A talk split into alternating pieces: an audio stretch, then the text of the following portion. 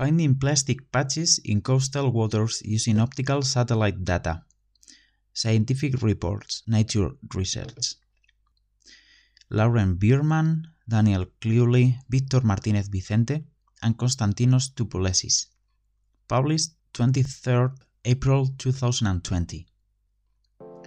Satellites collecting optical data offer a unique perspective from which to observe the problem of plastic litter in the marine environment, but few studies have successfully demonstrated their use for this purpose.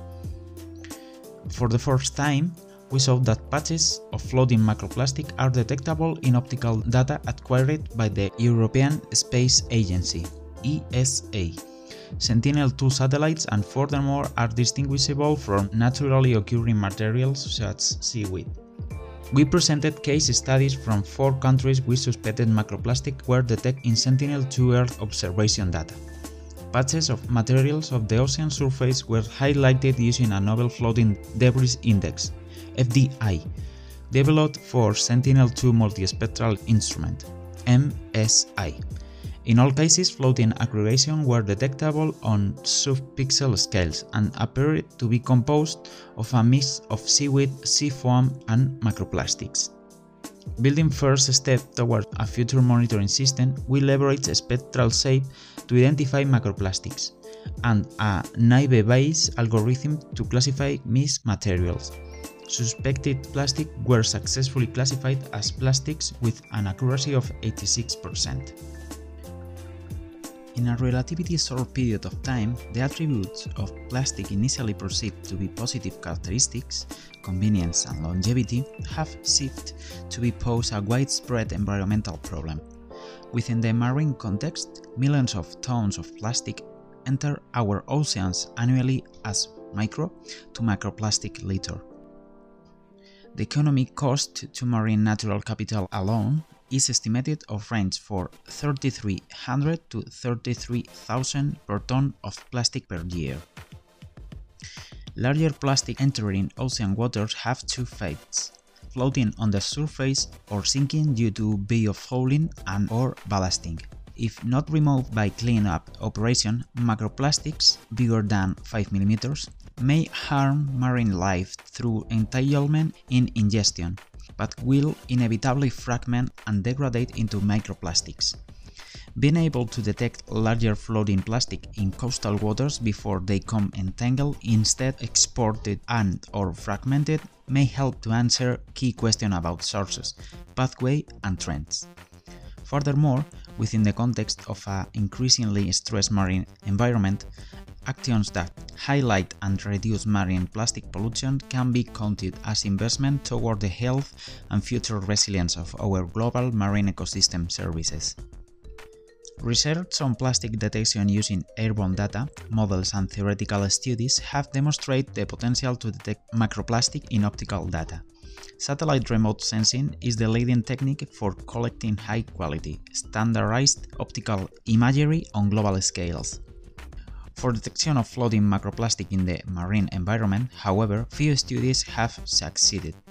Previously, limiting factors have included temporal, spatial, and spectral quasarness of available data. For example, Landsat 8 provides 9 spectra bands at a spatial resolution of 30 meters, with a temporal resolution of 16 days. Commercial satellites including SkySat and RapidEye collect imagery at sub-meter to 5 meters spatial resolution, but this is across 3 to 5 spectral bands. With the launch of the Sentinel-2A and 2B Earth observation satellites by the European Space Agency ESA in 2015 and 2017 respectively, resolution may have improved sufficiently for detection of floating macroplastic from low Earth orbit. The 12-band multispectral instrument MSI sensor aboard the Sentinel-2 satellites were primarily developed for terrestrial services. However, coverage includes global coastal waters and revisit times of 2 to 5 days. Furthermore, the high spatial resolution of up to 10 meters allowed for detection of small features and objectives in the marine environment, including river plumes, boats, and patches or macroalgae. we propose that patches of floating materials that include macroplastic can be added to this list. Additionally, that the spatial and spectral resolution of Sentinel-2 is sufficient for macroplastic to be distinguishable from natural sources of floating debris and seawater itself. In contrast with clear water, which is characteristically efficient at absorbing near-infrared NIR to short-wave infrared SWIR light, floating materials including macroalgae and macroplastic reflect in the near-infrared. Leveraging these spectral properties makes aggregate material floating on the ocean surface visible from the space. Topouzelis et al. recently demonstrate this with plastic target deployed off Mytilene in Greece. Spectra measures by drone-borne cameras and the Sentinel-2 MSI confirm that floating rafts composed of plastic bottles, bags, and fishing nets consistently reflect light in the near-infrared, intensity of reflectance appear to be primarily dependent on the position of floating plastic within pixels. Consequently, once water composes more than 50 to 70% of a given pixel, we see poor reflectance in near infrared. In pixels filled with at least 30% of bottles or bags or 50% of fishing net. The characteristic reflectance and absorption feature of floating plastic are observable individual pieces of marine litter will likely remain below detectable limits until a front, eddy or other submesoscale features entrains multiple items into a larger parts. In the ocean, natural and anthropogenic materials tend to be aggregated together, generating patches of mixed objects including natural sources of debris and litter dominated by microplastics. Once aggregated into sufficiently large patches of varying shapes and sizes, detection from Sentinel-2 is possible. The aim of this study was twofold. First, to demonstrate that macroplastic are detectable in data collected by the Sentinel-2 satellites. Second, to classify macroplastic and natural materials likely to be aggregated within mixed patches of floated debris, key to detecting floating materials of subpixel scales was an index we developed, the Floating Debris Index FDI, and generation of spectral signatures to identify dominant materials within pixels. An automated probabilistic machine learning approach allowed for the classification of materials, demonstrating that macroplastic are distinguishable from natural sources of debris in relatively clear waters. Results for remote sensing application, spectral analysis refers to extraction of qualitative and quantitative information from the reflectance spectra of a given pixel based on wavelength-dependent reflectance properties.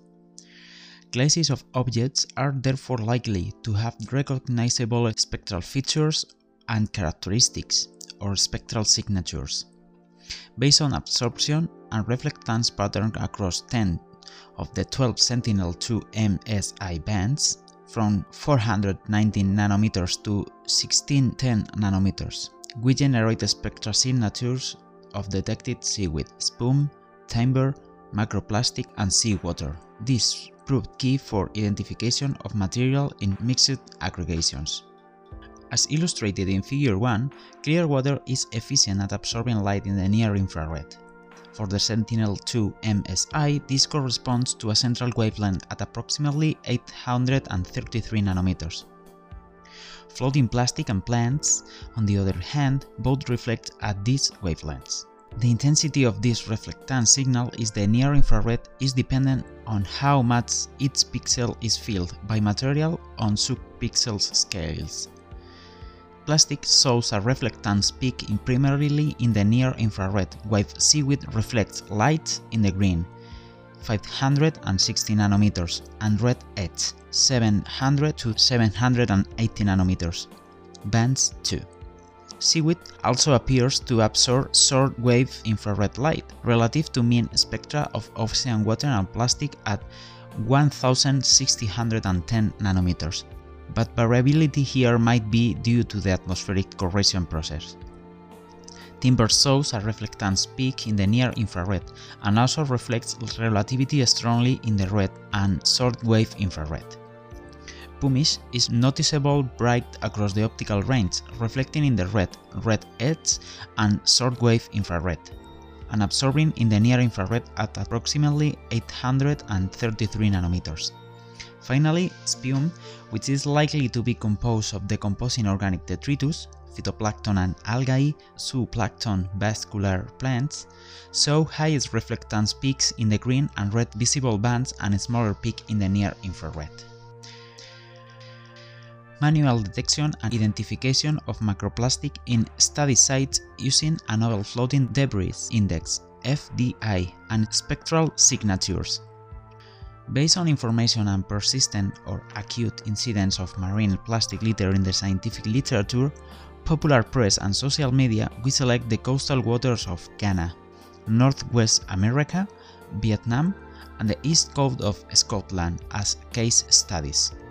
Focus was on near-shore water within these scenes, where aggregating features such as river plumes, fronts and or eddies were visible in the red, green and blue RGB true color imagery. In all cases, talk water were not always clear or optically simple. They did not exhibit very high concentration of color red dissolved organic matter, CDOM, or suspended sediment. Accra, Ghana. The West African country Ghana boasts a coastline stretch about 550 kilometers, facing the Gulf of Guinea. Accra, the coastal capital, is home to around 3 million people and faces substantial waste management challenges, especially with regards to plastic litter. Applying the FDI to Sentinel-2 data acquired on the 31st of October of 2018, groups of bright pixels were detected along a front tracing the coastline. Materials were aggregated in floating patches and ranged from approximately 200 meters to 6 kilometers away from the coastline and appeared to be dominated by macroalgae or spume. However, a proportion of pixels within detected aggregation conforms to the spectral signature of plastic, n equal to 23. These were identified as suspected ocean plastics. Da Nang, Vietnam. In recent years, the coastal area of Da Nang has experienced a number of environmental challenges. Based on an internal monitoring report for Da Nang City coastal waters, action is being taken to minimize and prevent pollution from industrial and wastewater sources and improve the environmental quality. Efforts from local and international institutions are also focused on tackling the problem of plastic pollution. Application of the FDI algorithm highlighted bright pixel along both a river plume and frontal feature on the 30th of October of 2019. The majority of detected pixel tracing the river plume appeared to be composed of spume. A smaller proportion floating along the front and plume conformed to the spectral signature of plastics, n equal to 22, and these detections were identified as suspected ocean plastics. Gulf Island, Canada. Within waters of Gulf Island, large aggregation of floating debris tend to be primarily composed of woody material and macroalgae, as well as considerable quantities of foam, plastic bottles, bags, and cans. In some cases, these mixes aggregation are so extensive, and they are known hazard to navigation in northern British Columbia and Alaskan waters. Applying the FDI allowed for detection of floating debris south of Gabriola Island, which is part of the Gulf Island in the Strait of Georgia in British Columbia, Canada. In an image collected in the 18th of July of 2019, bay-scale circulation appeared entering debris from the nearby marina, as well as woody material from timber rafting docks. Floating materials were aggregated in patches from around 180 meters to 550 meters away from Gabriola Island's most southerly coastline, and high-resolution imagery from Google Earth confirmed that floating aggregation occurred here. A number of pixels within aggregation detected by the FDI conform to the spectral signature of plastics, n equal to 26, and were identified as suspected ocean plastics. Scotland, UK. A recent report on plastic pollution on UK beaches was circulated by the UK Marine Conservation Society UK. Their findings showed that across 135 Scottish beaches, litter dominated by plastic and polystyrene increased by 14% since 2017. In a rare cloud-free and whitecap-free imaged aquarium on the 20th of April of 2019, application of the FDI algorithm highlighted bright pixel along the edge of a strong front in the southeast of the Isle of May and outside the rivers Tay and Elsk. In both cases, floating aggregations were approximately 2 km to 8 km away from the nearest coastline or island. Outside the rivers, the majority of pixels appear to be composed of spume and seaweed. Particularly along the front, however, a number of pixels detected by the FDI conform to the spectral signature of plastics, n equal to 23, and were identified as suspected ocean plastics. Automated classification of floating debris. Using the manually identified materials, an analysis was performed to develop a technique for automatically differentiating plastic from other materials within a Sentinel-2 image. The detected materials were analyzed within a two-variable feature space by leveling FDI values against another band ratio, the Normalized Difference Vegetation Index, NDVI. The combination of these two bands ratios provide a simplified way to analyze data while keeping most of the information content of the six spectral bands of the MSI sensor. Plastic targets did not show a significant difference when examined with the validated plastic from Durban Harbour, particularly over the NDVI range. Further, k-means clustering proportionated both plastic targets and validated plastic into a single cluster. Thus, the two groups were combined for figure 2. Using NDVI alone, the group plastic were distinguishable from seawater, seaweed, woody materials, sea foam and pumice. In the other hand, FDI values are primarily dependent on how much material compose a given pixel. When FDI and NDVI are examined together, however, materials show distinct clustering. To provide an automated method for detection and classification of floating materials, a Naive Bayes Bayesian algorithm was trained to predict plastics. The model was trained using the natural material described and shown in Figure 2, as well in the validated ocean plastic from Durban Harbour. The plastic target deployed of Mytilene were not included in the training, and were instead used for validation in the Naive Bayes classification algorithm applying the classifier to data not previously used for training, the detection from test cases, resulting in good agreement, and the deployed targets from Greece were all correctly identified as plastic. Matchup between suspended plastic, i.e. manually identified as plastic but without in situ data to confirm, and those assigned as plastic by the classifier varied by approximately 20% between study sites. Detections that were suspected to be plastics but not identified as such by the model were instead classified as seawater, suggesting these pixels were not sufficiently filled by floating materials, or as spume. The full confusion matrix is shown in figure 3. Across all sites, suspected plastic were classified as plastics by the Naive-Bayes models, with an accuracy of 86% detection of Accra and the Gulf Island has highest agreement between suspected plastic and model classified plastic at 87% and 100% respectively. Detection of Da Nang and Scotland showed agreement of 77 and 83% respectively. For Accra, suspected plastic that were not classified as plastics were instead identified as seawater, suggesting that an insufficient amount of pixels was filled with floating debris. For both the Danang and Scotland case studies, a small proportion of suspected plastic were identified by the model as spume.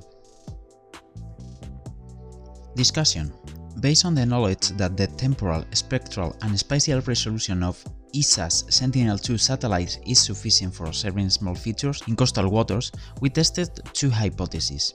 First, the floating macroplastics can be identified within mixes aggregation in the marine environment using a combination of our floating debris index, FDI, and spectral signature. Second, that plastics can be automatically distinguished from natural sources of floating debris using simple classification approach. Our results strongly support these two hypotheses. First, application of our FDI for the Sentinel-2 multispectral instrument MSI allowed for detection of materials floating on the ocean surface at sub-pixel scales.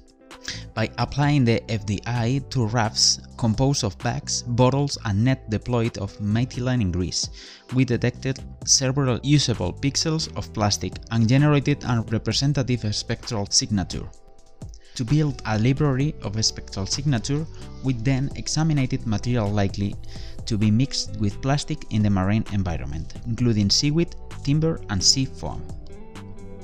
South of the island of Barbados, pixels filled with sargassum seaweed were used to generate a spectral signature of floating plant materials, and raft of timber of British Columbia's Gulf Island were used to build a spectral signature of floating woody material. A spectral signature of foam of spume was generated outside of the Tay River mouth in Scotland, and opportunistically raft of pumice were used to make a spectral signature of floating non-plant materials. Case studies where Sentinel-2 was used to detect aggregation likely to contain floating macroplastic include the east coast of Scotland, UK, Accra, Ghana, Durban, South Africa, Da Vietnam, and the Gulf Island of British Columbia, Canada.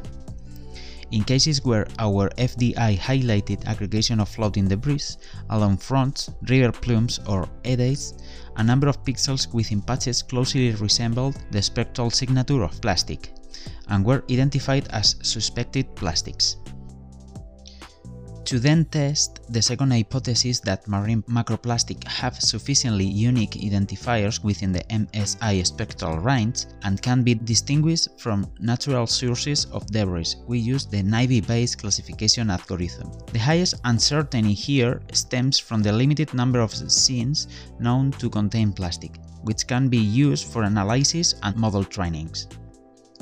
As far as we are aware, the Marine Remote Sensing Group for the University of the Aegean have provided some of the only in situ high quality, standardized plastic data that can be used alongside Sentinel-2, Plastic Litter Projects 2018 and 2019. Increasing the number of known plastics targets across different water types would generate much needed in situ validation of detection in Sentinel-2 imagery and allowed for better characterization of the spectral signature of floating macroplastics. Additionally, deployment of larger targets composed of single-type and mixed elastic materials would circumvent reliance of sub-pixel detection and aid future efforts to discern type of plastics detected in satellite data, respectively. An unknown measure of uncertainty is also introduced in the atmospheric correction stage. The ACOLITE Dark Spectrum Fitting DSF algorithm was selected for the study of intercomparison with polymer and Sen2Cor. Differences in output were evident, but without access to high-quality in situ measurements, the significance of this difference remained uncertain. Work done by Topouzelis et al. Demonstrate that both Sen2Cor and ACOLITE are suitable for the atmospheric correction and for subsequent detection of macroplastics. For characterization of floating materials in future studies, differences arising from atmospheric correction approaches may prove more important, especially in optically complex water. Despite the uncertainties, the results from the study support our method for detecting, identifying and characterizing macroplastic litter in coastal water. We are the first to show reproducible success across four very different coastal areas, and our approach should be transferable to any remote sensing platforms with bands that are similar to those of Sentinel-2, including drones and future high-resolution satellite missions. While this work currently remains technically interesting, how optical remote sensor can be leveraged to find floating plastics, it is our hope that these results help to progress evidence-based decision around the problem of plastics. Being able to detect marine litter close to land may aid clean-up operation before discarded items are exported, fragmented, or sunk below the surface of the water. From a model validation perspective, our results may also provide incremental steps toward answering unknowns around sources, pathways, fates, and trends. Our next step to improve on this early work are threefold. First, we are focusing on automating the manual step for running plastic detection and classification across the Sentinel-2 data archive. Second, as the detection algorithms work more reliable in waters with relatively low turbidity, we recognize the need to tune detection methods for complex coastal and inland waters. Finally, to address uncertainties that arise from any adjacency effects and or the atmospheric correction process, we aim to optimize or develop an approach that is best suited for plastic detections. Collecting in situ data for large drivers and highly tidal and turbid areas will be vital for these steps. In terms of the Sentinel-2 sensor themselves, future improvements in the spectra signal noise ratio and access to high quality in situ data for validation will enhance the remote sensing of marine plastic litter significantly and push forward automation of broader geographical scales.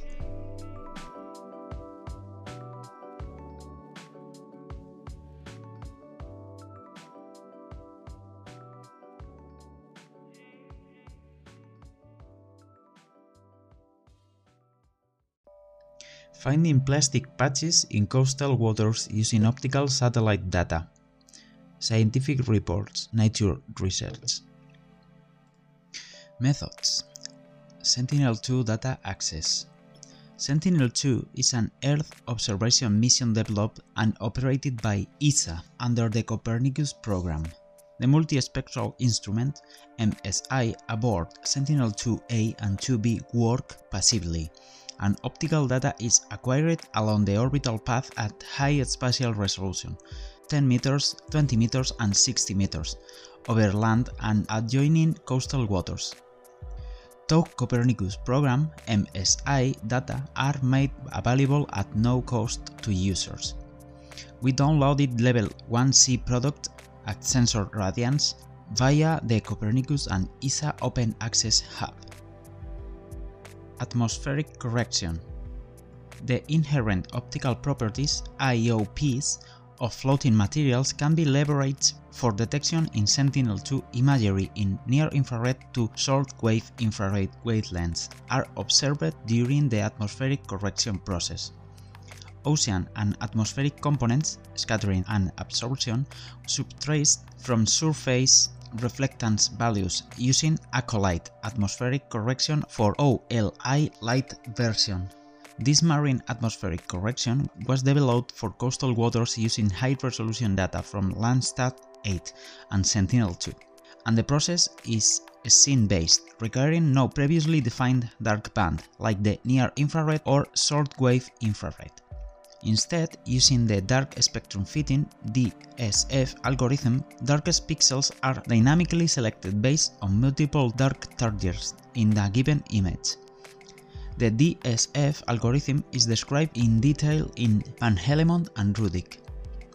Output for surface reflectance was computed using ACOLITE and visualized in the Sentinel application platform for further processing. Defining a floating debris index. At 10 meters 10 meters, the highest spatial resolution of the Sentinel-2 multispectral instrument, individual items of debris are likely to be below detectable limits until aggregated into patches. To enhance detection of patches floating on the ocean surface in Sentinel-2 imagery, we developed a floating debris index FDI using 4 of the 12 MSI bands. The FDI was based on the floating algae index FAI, developed for Landsat Medium Resolution Imaging Spectrometer MERIS and Moderate Resolution Imaging Spectroradiometer MODIS. In place of the red band, where chlorophyll is most absorptive, we instead use the MSI Red Edge band at approximately 740 nanometers. Our debris detection index thus leverages the difference between the near-infrared and the baseline reflectance of near-infrared. This baseline is derived from linear interpolation between the near-infrared flanking RE2 and short wavelength infrared 1 bands. The subtraction of a baseline from the near-infrared reflectance serves to minimize sensitivity to change in atmosphere and observation, aerosol type and thickness, solar viewing angle and glint, allowing for detection of floating objects through thin cloud or haze. The FDI was applied for subpixel detection of plastic targets deployed off Mytilene in Greece, as well on dense floating patches of Sargassum seaweed of Barbados, rafted tree logs in water of British Columbia, sea foam spume of the east coast of Scotland and floating volcanic rock of Tonga. All materials were floating in relatively clear waters with low to moderate turbidity. Simultaneously, we applied a Normalized Difference Vegetation Index NDVI to segregate floating vegetation from other materials. The NDVI is based on the fact of vegetation, including algae, so an increasing reflectance spectra at around 700 nanometers. The difference between reflectance value in the near-infrared and red serves as a measure of photosynthetic capacity and or density of vegetation. High NDVI values indicate dense patches of floating vegetation and or high photosynthetic activity, while water generates low to negative NDVI values. Study sites To develop and test the methods, Sentinel-2 scenes containing plastic were required. The Alfred Wegener Institute LITTERBASE portal collates scientific studies that include or are focused on marine plastics and summarize results in a mapped global format. We searched for studies that published data on floating macroplastic published after 2010. Social media sites Twitter and Instagram were monitored for posts containing keywords pertaining to plastic pollution in riverine and marine environments. Keywords and hashtags included marine litter, marine plastic, plastic soup, cleanup, plastic ocean, plastic pollution, ocean cleanup, clean seas, keep poor oceans clean, trash tag, plastic pollution. Based on the literature, scientific reports, news articles and or social media posts about marine litter posing an acute, increasing or persistent issue, several sites were identified the coastal waters of Accra, Ghana, the Gulf Island of British Columbia, Canada, Da Nang, Vietnam, and the east coast of Scotland, United Kingdom, were examined for floating debris. A number of Sentinel-2 scenes were identified for each. Following the method shown in Figure 4, we focus on near-shore water within these scenes, where aggregating features such as river plumes, front and or eddies were visible in the three-color RGB imagery. Imagery exhibiting white caps were not used as these are also reflective in the solar spectral range. Determining spectral signatures of plastics and plants.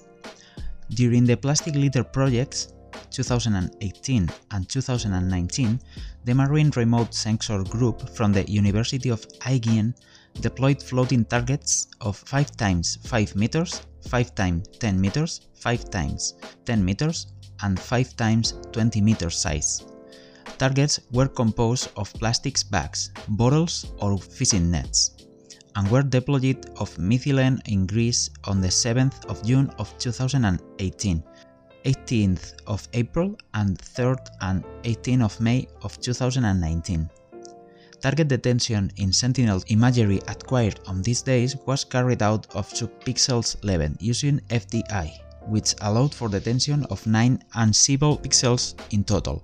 A spectral signature for plastic was generated from the mean of this subpixels detection, n equal to 9 to generate spectral identifiers for natural materials likely to be aggregated with floating macroplastic, raft or sargassum detected off Barbados on the 20th of January of 2019 were used to generate a mean spectral signature for seaweed.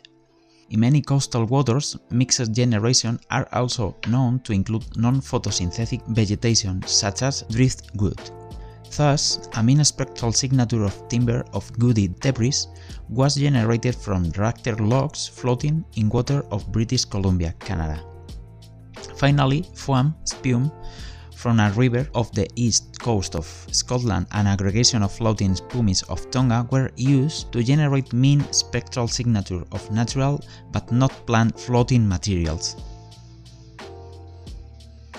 Manual workflow Supervised classification After detecting suspected plastic using spectral signature, NDVI and the FDI, we test if it was possible to discriminate different floating objects using a Naive Bayes Bayesian classification. Although there are a number of supervised classification algorithms which could have been used. The Naive Bayes algorithm was chosen as it requires only a small number of samples to train, and has demonstrated good performance compared to other algorithms. This Naive Bayes classifier is a probabilistic model, which relies on an assumption that predictor features are independent, hence naive. For given values of FDI, NDVI are remote sensing reflectance. The classifier computes the probability of a detected pixel belonging to each of the classes and assigns it to the one with the highest probability. We use the Gaussian NB implementation within the Python scikit-learn library. Features used for the classification were FDI and NDVI, and remote sensing reflectance at 740 nanometers, red edge, 833 nanometers near infrared, and 1610 nanometers, short wave infrared. The remote sensing reflectance was included to aid differentiation of materials, rather than just using the band indice with the subject of wavelength choose as the one showing the larger difference in the spectral shape. The Naive Bayes classifier was trained using the validated plastic from Durban N equal 53, seaweed detection from around Barbados N equal 48, timber detection from British Columbia N equal 60, spume detection from Scotland n equal 17, and seawater from all of the above n equal 20. The plastic targets from Mytilene were not included in the training set and were instead reserved for validation data in the testing dataset.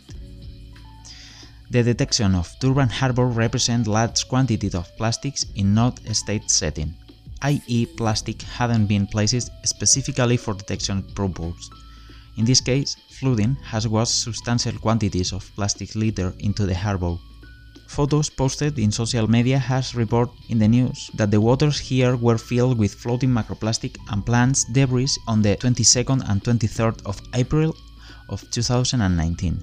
Within two days, the floating plastic in particular had been washed into the sea and back home the beaches for kilometers on end. Using the FDI, bright pixels were detected along fronts or plumes and through gaps in heavy clouds in Sentinel-2B image acquired on the 24th of April of 2019. Over 50 pixels within the extensive floating debris patches matches the spectral signature of plastics. These were identified as classified as such using the 53 plastic detection from Durban to train the Naive Bayes algorithm also allowed to ensure that the 9 known plastic targets were always identified as such during our classification process.